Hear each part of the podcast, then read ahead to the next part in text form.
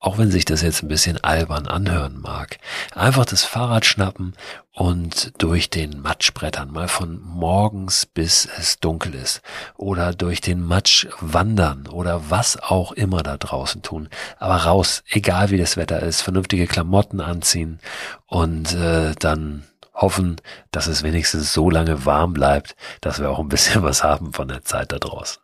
Kommen sicher noch einige Tage jetzt, wo ihr vielleicht an meine Worte denkt.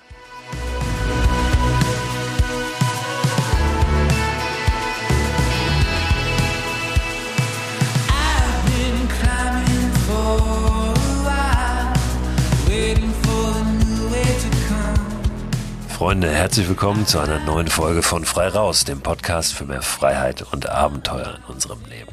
Herzlich willkommen an diesem Donnerstag, den 7. April. Ich nehme diese Folge am Vorabend des Erscheinens auf, also am Mittwochabend. Es ist jetzt gerade kurz vor neun, also auch kurz vor knapp.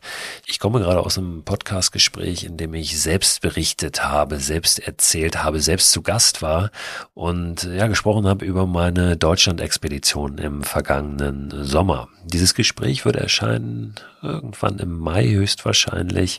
Im Weltwach-Podcast werde ich euch dann natürlich nochmal drauf hinweisen, wenn das soweit ist. Aber ich gehe aus diesen Gesprächen mit Erik und in diesem Fall seiner Co-Moderatorin Lydia immer mit einem sehr schönen Gefühl raus, weil das wirklich äh, Menschen sind, die ganz gute Fragen stellen können und mit denen ich mich sehr gerne unterhalte. Also in den Weltwach-Podcast unbedingt mal reinhören, wenn ihr mit diesem hier durch seid und den noch nicht kennen solltet, den Weltwach-Podcast. Ganz toller Reise- und Abenteuer-Podcast. Euch möchte ich aber hier und heute schon ein bisschen mitnehmen, beziehungsweise nochmal zurücknehmen, mit euch nochmal zurückblicken auf einen Teil meiner Reise im vergangenen Sommer. Und zwar in einer ganz besonderen Ecke Deutschlands. Ich möchte euch heute mal ein bisschen erzählen vom thüringischen Schiefergebirge, in dem ich auch unterwegs war und was ich wirklich kennengelernt habe als eine fantastische Landschaft, als eine Ecke, wo die Natur sicherlich nicht unberührt ist, aber wo du doch den Eindruck hast, dass da ja fast so ein bisschen die Zeit stehen geblieben ist, wo du Natur einfach sehr ursprünglich erleben kannst und äh, wirklich eintauchen kannst in eine ganz besondere Landschaft. Aber dazu gleich noch ein bisschen mehr. Wenn ich jetzt hier so aus dem Fenster gucke, aus meinem Büro in Hamburg, dann ist es erstens dunkel, weil es schon relativ spät ist. Vor allen Dingen ist es aber auch ungemütlich. Das war es die ganzen letzten Tage. Wir hatten ja nochmal richtig dicken Schnee auch hier in der vergangenen Woche. Der ist mittlerweile wieder weg, aber es regnet sehr, sehr viel. Es ist windig, der Wind ist sehr kalt.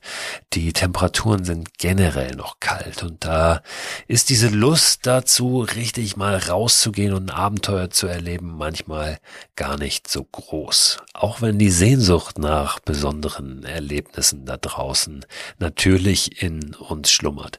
Ja, wie lösen wir das auf? Ich bin ja immer ein Freund davon, nach Möglichkeiten zu gucken und ja, einfach zu schauen, was können wir denn jetzt in dieser Situation äh, machen. Wahrscheinlich nicht die Schönwetterwanderung, aber warum denn nicht mal eine richtige Schlechtwetterwanderung? Warum nicht mal einen Tag richtig einsauen da draußen? Uns mal einen Tag nehmen und uns sagen, es ist jetzt völlig wurscht, wie wir aussehen, vielleicht auch wie die anderen gucken. Warum nicht mal wieder durch die Pfützen platschen, ähm, im Wald, im Matsch wälzen und richtig eingesaut wieder nach Hause kommen? Die Klamotten einfach in die Badewanne schmeißen, bisschen äh, die Brause drüber laufen lassen und dann entweder aufhängen oder ab in die Wäsche damit, selber in die Dusche, einen schönen warmen Tee machen und aufs Sofa setzen. Aber dieses Gefühl, sich mal wiederholen, dass das Wetter eigentlich völlig egal ist und trotzdem und gerade auch dann eine gute Zeit haben, da draußen zu wissen, es ist kaum jemand anderes unterwegs, weil ja die anderen alle zu Hause auf dem Sofa sitzen und äh, unzufrieden sind, dass sie nicht rauskommen auch wenn sich das jetzt ein bisschen albern anhören mag, einfach das Fahrrad schnappen und durch den Matsch brettern, mal von morgens bis es dunkel ist oder durch den Matsch wandern oder was auch immer da draußen tun, aber raus, egal wie das Wetter ist, vernünftige Klamotten anziehen und äh, dann hoffen, dass es wenigstens so lange warm bleibt, dass wir auch ein bisschen was haben von der Zeit da draußen. Kommen sicher noch einige Tage jetzt, wo ihr vielleicht an meine Worte denkt. Apropos Mikroabenteuerideen. Ich habe eine Nachricht bekommen von einer Hörerin, von Barbara, und die hat mir erzählt, dass sie so eine kleine Seven Summit Challenge gestartet hat. Ich habe ja hier irgendwann auch schon mal von den 16 Summits erzählt. Die 16 Summits sind analog zu den Seven Summits, den sieben höchsten Bergen der jeweiligen Kontinente. Das ist ja ein Begriff, den man so kennt. Ähm, dazu analog sind es die jeweils höchsten Erhebungen der 16 Bundesländer die 16 Summits. Und das ist ganz interessant, äh, da mal zu googeln, sich mal anzuschauen, welche Erhebungen das sind und ob sich das nicht lohnt, mal den höchsten Berg des eigenen Bundeslandes zu besteigen, ähm, auch wenn wir den vielleicht noch gar nicht kennen bislang. Gerade im Norden ist es ganz interessant, wo diese Erhebungen, naja, manchmal kaum höher als 100 Meter sind. Aber Barbara hat sich tatsächlich äh, die Seven Summits vorgenommen und versucht, die mal zu übertragen auf ihre direkte Umgebung.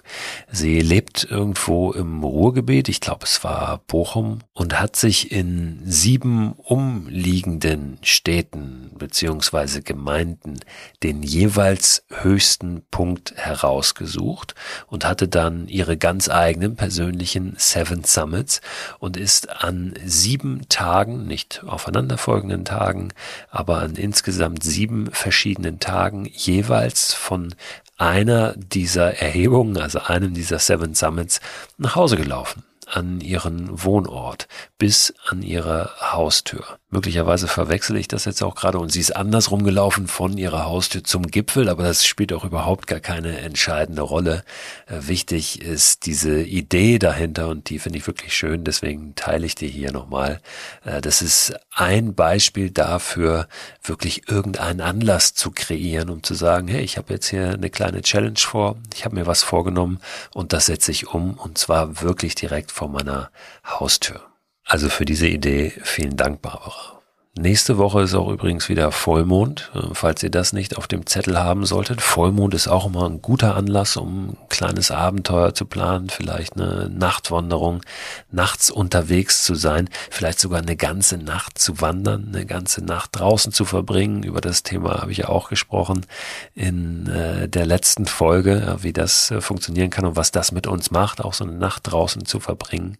Wir müssen ja nicht schlafend draußen verbringen. Wir können auch nachts unterwegs sein oder lange unterwegs sein mal in so einer Nacht oder sehr früh morgens aufstehen.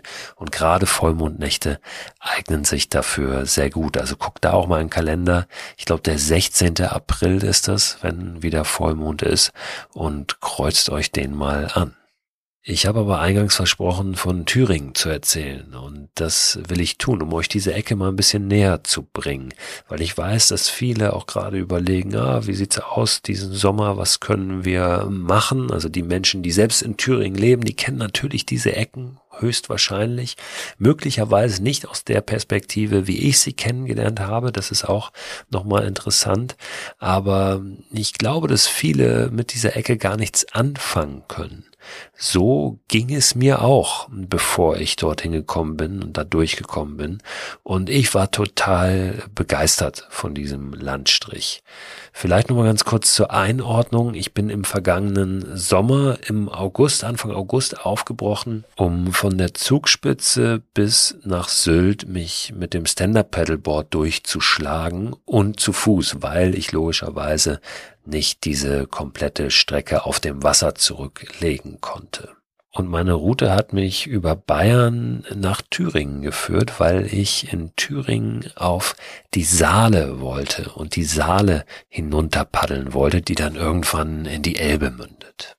Und dort, wo die Saale noch sehr jung ist, also ganz im Oberlauf der Saale, da beginnt Thüringen. Also da gelangt man von Bayern nach Thüringen. Das ist so dieses Eck, wo auch die tschechische Grenze nicht mehr weit ist, wo damals der eiserne Vorhang auch verlief, die innerdeutsche Grenze, also zwischen der BRD und der DDR, und die auch deshalb eine Ecke ist, in der sehr lange sehr ruhig war. Und ich bin da zu Fuß hingekommen, von Bamberg aus, durch äh, den Franken, Jura, und dann geht der irgendwann über ähm, dieser, dieser, der fränkische Wald in den äh, Thüringer Wald und da im Osten schließt sich dann das thüringische Schiefergebirge an. Der erste etwas größere Ort, in den ich dort gekommen bin, ist Rosenthal. Und in Rosenthal beginnt oder endet, je nachdem von welcher Seite man es betrachtet, der Rennsteig der bekannteste und auch beliebteste, meist bewanderte Weitwanderweg Deutschlands, der Rennsteig, der dann durch dieses thüringische Schiefergebirge auch einen großen Teil auf dem Kamm dieses Mittelgebirges entlang führt, über insgesamt 170 Kilometer bis in den Ort Hörschel bei Eisenach. Der Weg verläuft äh, sehr hoch, ne, wie ich gerade schon gesagt habe, zum großen Teil auch auf dem, dem Kamm dieses Gebirgsrückens sozusagen und bietet immer wieder wunderbare Ausblicke auch auf diese Landschaft. Ich bin den Rennsteig selbst nicht entlang gewandert, sondern nur durch Rosenthal gekommen, wo der beginnt, weil ich dort dann auf die Saale gegangen bin. Und die Saale hat dort auch einen ganz besonderen Charakter, weil sie über 80 Kilometer aufgestaut ist. Was das genau bedeutet, dazu werdet ihr gleich noch ein bisschen was hören. Ich werde nämlich einen Teil aus meinem Buch vorlesen, aus dem Buch Abenteuerland über die Reise, die ich da im vergangenen Jahr unternommen habe. Dieses Buch erscheint Ende Mai, ist also noch eine Weile hin, werde ich euch dann auch nochmal gesondert darauf hinweisen. Aber heute bekommt ihr quasi vorab schon mal so einen kleinen Eindruck, gerade von dieser Ecke da, ähm, weil die mich, wie gesagt, ganz, ganz besonders auch ähm, gepackt hat. Wir können ja einfach mal reingehen in dieses Kapitel, aus dem ich euch gerne ein bisschen was vorlesen möchte.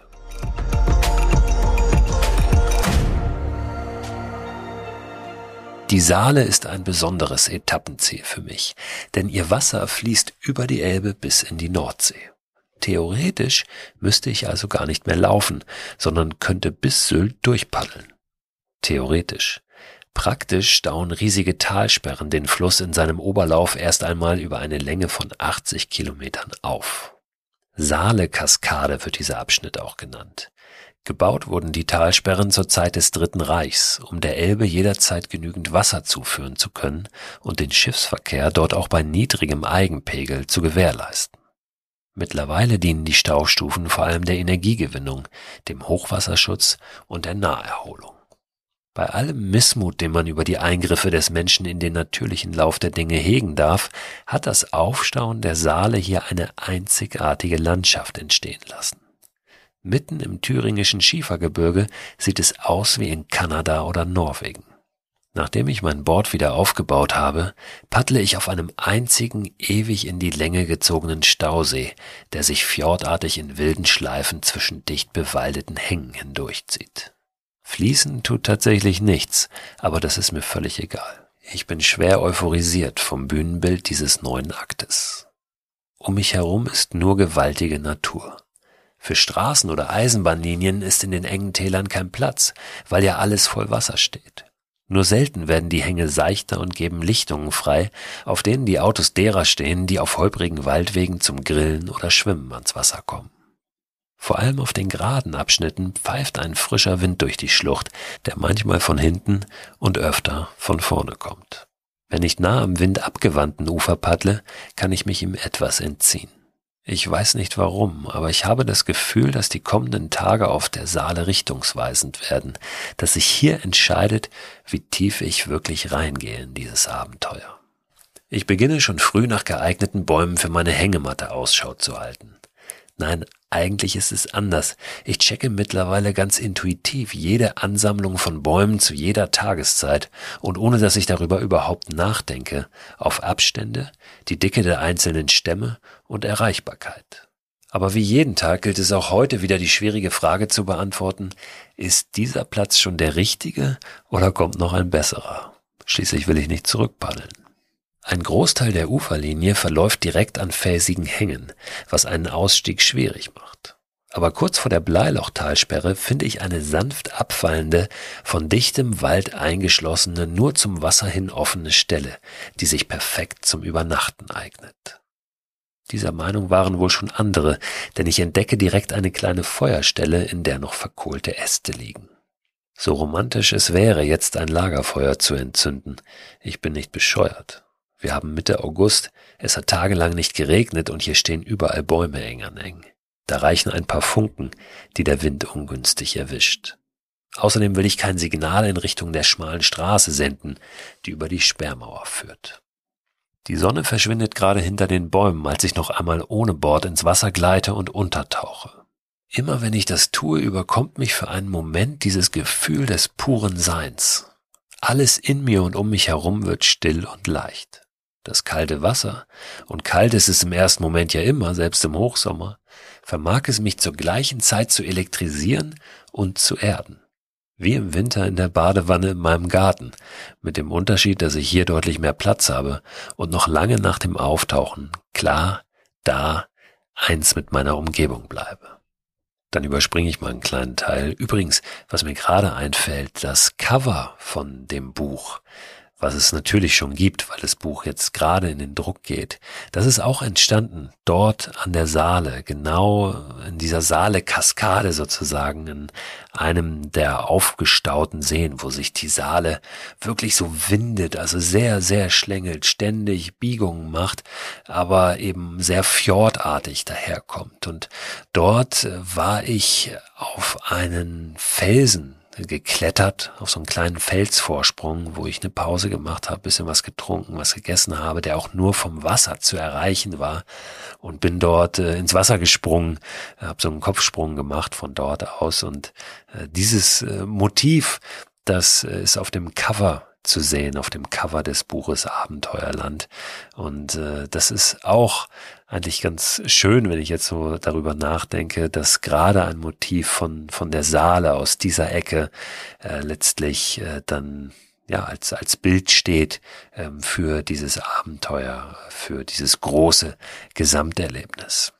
Aber wie gesagt, ich überspring mal eine kleine Passage und setze hier nochmal ein, als die Sonne wiederkehrt.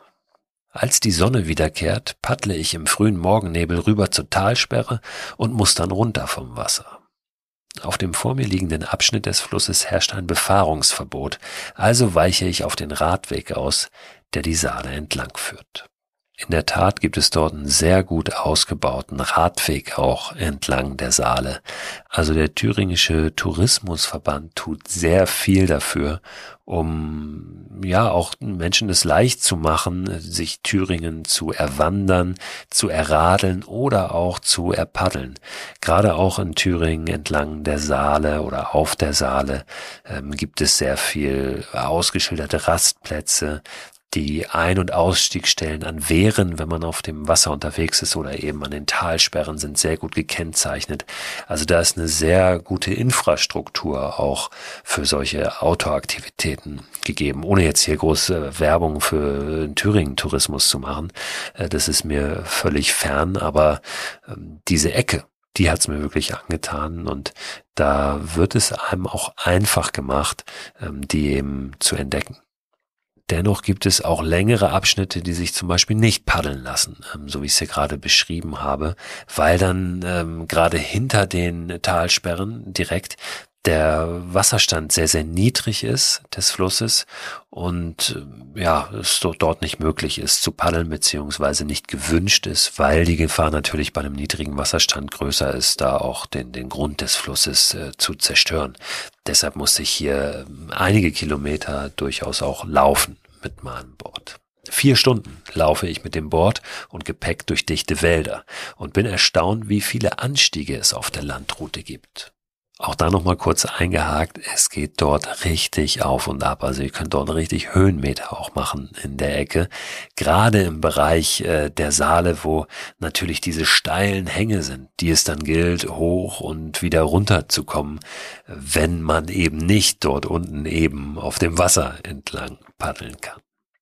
Auf einer maroden Holzbank am Wegesrand sitzt ein Mann, der sicher schon 80 Jahre alt ist. Er komme fast jeden Tag mit dem Fahrrad aus einem der nahegelegenen Orte her, um die Ruhe zu genießen, erklärt er mir. Wer was haben will von seinem Leben im Alter, der müsse in Bewegung bleiben. Vor kurzem habe er hier einen Schwarzstorch gesehen, und wenn ich Hunger hätte, solle ich im Restaurant ein paar hundert Meter weiter unbedingt das Pferdegulasch probieren. Ich bin erst unsicher, ob er etwas durcheinander gebracht hat oder ich ihn falsch verstanden habe, aber nichts von beidem ist der Fall. Auf der Karte des Gasthofs, den ich wenig später erreiche, werden die Pferdefleischgerichte tatsächlich als Spezialitäten angepriesen. Ich käme nicht auf die Idee, mir eins zu bestellen, aber dass damit hier so selbstverständlich umgegangen wird, stimmt mich fast nostalgisch, denn wo in Deutschland kommt man als Gastrobetrieb mit einem solchen Angebot überhaupt noch shitstormfrei davon? Vermutlich bin ich im thüringischen Schiefergebirge so weit von den hippen Großstadtblasen entfernt, wie ich es nur sein kann. In Ziegenrück wechsle ich wieder aufs Wasser. Keine Ahnung, ob es an der besseren Erreichbarkeit dieses Abschnitts liegt oder einfach daran, dass Samstag ist. Jedenfalls sehe ich deutlich mehr Menschen am Ufer und sogar einige mit Angelbooten oder Kanus auf dem Fluss, der hier immer noch Stausee ist. Vereinzelt tauchen terrassenartig angelegte Campingplätze auf und bei linken Mühle tuckert eine kleine Autofähre von einer Uferseite zur anderen. Mir scheint, als würde die Natur hier viel unaufgeregter für Freizeitzwecke genutzt als etwa in Bayern. Immer wieder entdecke ich in den bewaldeten Hängen selbstgebaute Shelter aus Baumstämmen und Ästen, vor denen Typen Holz hacken für das Feuer, das schon mittags munter lodert. So viel zu dem Bedenken, Feuer zu machen. Ne? Von der Landseite aus sind diese Bushcraft-Refugien gut versteckt. Zur Wasserseite sind sie genauso ungeschützt wie die Anglercamps mit ihren Zelten, Stühlen und mobilen Räucheröfen. Wahrscheinlich wird mein freundliches Grüßen deshalb, wenn überhaupt meist nur mit einer Art Brummen erwidert, weil ich mich an der verwundbaren Flanke vorbeischiebe. Aber ich will ja nichts Böses. Ich komme nicht einmal auf die Idee, etwas Negatives in meiner Umgebung zu suchen, denn über allem liegt eine wunderbare Ruhe. Selbst als in der Abenddämmerung ein größeres Boot vorbeizieht, auf dem mit Lightshow und DJ eine Hochzeit gefeiert wird, sprengt das nicht die Harmonie, sondern fügt sich als skurrile Momentaufnahme in sie ein. An der äußersten Spitze einer Landzunge verbringe ich die nächste Nacht und paddle am folgenden Morgen über das letzte große Staubecken bis zur hohen Wartetalsperre. Irgendwo tief unter mir befinden sich die Überreste des Dorfes Presswitz, das im Jahr 1938 mit der Inbetriebnahme der Talsperre erst evakuiert und dann geflutet wurde. Wieder verlasse ich an der Talsperre das Wasser und laufe eine gute Stunde, bis ich zurück auf die Saale darf. Die Straße, die ich gehe, ist kurvenreich und hat weder Fuß noch Radweg, was mit dem langen Bord in Anbetracht von Auto- und Motorradfahrern in Sonntagslaune ein heikles Unterfangen ist, aber ich komme unversehrt in Kaulsdorf an. Hier liegt die Saale-Kaskade hinter mir und jetzt endlich fließt das Wasser tatsächlich bis in die Nordsee. Ja, das war so ein kurzer Eindruck in der Ecke, die sich wirklich zu besuchen lohnt. Ich will ja jetzt gar nicht noch genauer ins Detail gehen, wie man da hinkommt, welche Orte sich besonders lohnen und, und, und. Ähm, guckt doch einfach ähm, die Ecke euch mal an, schaut, ob die nicht möglicherweise einen Besuch wert ist oder zumindest eine Stippvisite.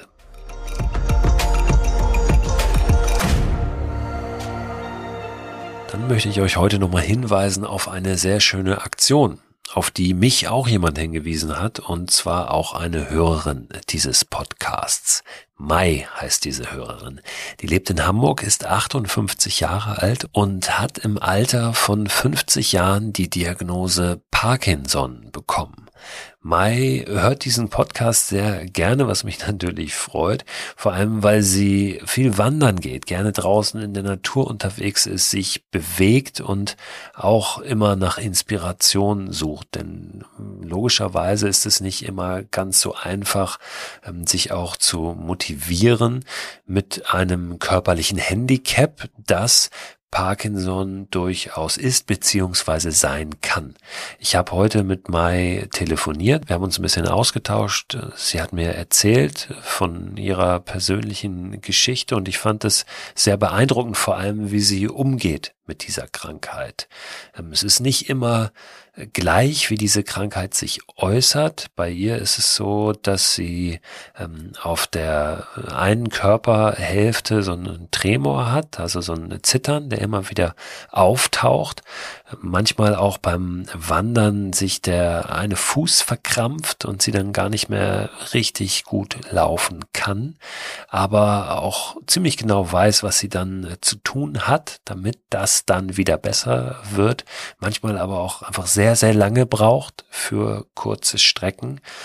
und ähm, ja, damit klarkommen muss und damit äh, klarkommt. Sie weiß, dass Bewegung eigentlich das Allerbeste ist, was sie tun kann, aber dass es auch ähm, ja nicht möglich ist, diese Krankheit verschwinden zu lassen.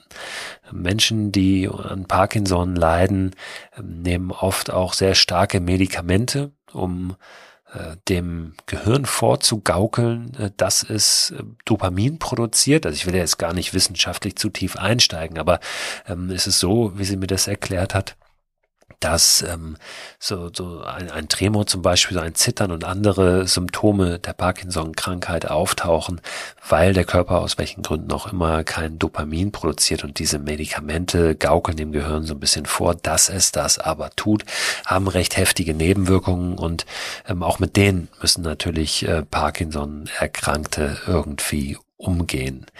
Ähm, wie gesagt, ich fand das ganz beeindruckend, wie sie mir das geschildert äh, hat und vor allen Dingen auch, wie sie sich einsetzt, ähm, nicht nur für ihre eigenen Belange, sondern eben auch ähm, grundsätzlich für Parkinson-Erkrankte. Und in der kommenden Woche ist der Welt-Parkinson-Tag und den hat sie zum Anlass genommen, mit mehreren anderen eine Aktion ins Leben zu rufen um aufmerksam zu machen äh, auf diese Krankheit und die Situation der Menschen, die eben an Parkinson erkrankt sind. Und das werden in der Tat immer mehr, die auch in einem immer jüngeren Alter an Parkinson erkranken, im deutschsprachigen Raum und natürlich auch darüber hinaus. Diese Aktion heißt Aktivzeit und da geht es darum, ähm, in einem bestimmten Zeitraum, beginnend eben in der kommenden Woche, Aktivminuten zu sammeln, also Minuten, in denen äh, Menschen sich bewegen. Da kann jeder mitmachen, also auch jeder von euch, ähm, sich da auf der Seite mal umsehen, aktivzeit.org und Minuten beitragen. Ja, bei allem, was auch immer ihr macht, ob ihr spazieren geht, wandern geht, Radfahren geht, euch im Dreck wälzt, völlig wurscht. Da könnt ihr dabei sein und diese Aktion unterstützen. Das Ziel ist, 500.000 Minuten zusammenzubekommen für 500.000 50.000 Menschen, die im deutschsprachigen Raum an Parkinson erkrankt sind. Ihr findet da auch ein paar Informationen natürlich noch auch über diese Krankheit, über die Menschen dahinter. Und ich finde das eine super Aktion. Ich finde es ganz großartig, ähm, was Mai und, und viele andere dort auf die Beine stellen. Würde mich freuen, wenn ihr das unterstützt. Den Link zu dieser Aktion und auch einen Link zu einem NDR-Beitrag, einem kleinen über Mai, damit ihr auch sie mal ein bisschen kennenlernt, den packe ich in den Newsletter rein, unter anderem, der am Ende der Woche erscheint, der diesen Podcast begleitet, indem ihr immer weiterführende Infos findet zu den Themen aus dem Podcast, aber auch äh, Empfehlungen, Tipps, Links darüber hinaus. Und diesen Newsletter könnt ihr abonnieren unter christoförster.com slash frei raus. Nächste Woche habe ich hier zwei verrückte Vögel zu Gast, die ein ganz besonderes Abenteuer vorhaben gerade. Ich werde die besuchen am Tag ihrer Abreise. Und wir wollen noch mal schauen, ob sie dann schon gepackt haben, was sie alles noch in letzter Minute da zusammenrödeln, um dann nämlich mit ihren beiden Lastenrädern zu einer richtig großen Reise aufzubrechen, hier von Hamburg aus. Aber dazu dann in der kommenden Woche mehr. Ich freue mich, wenn ihr dann wieder reinhört und wünsche euch jetzt erstmal eine gute Zeit da draußen.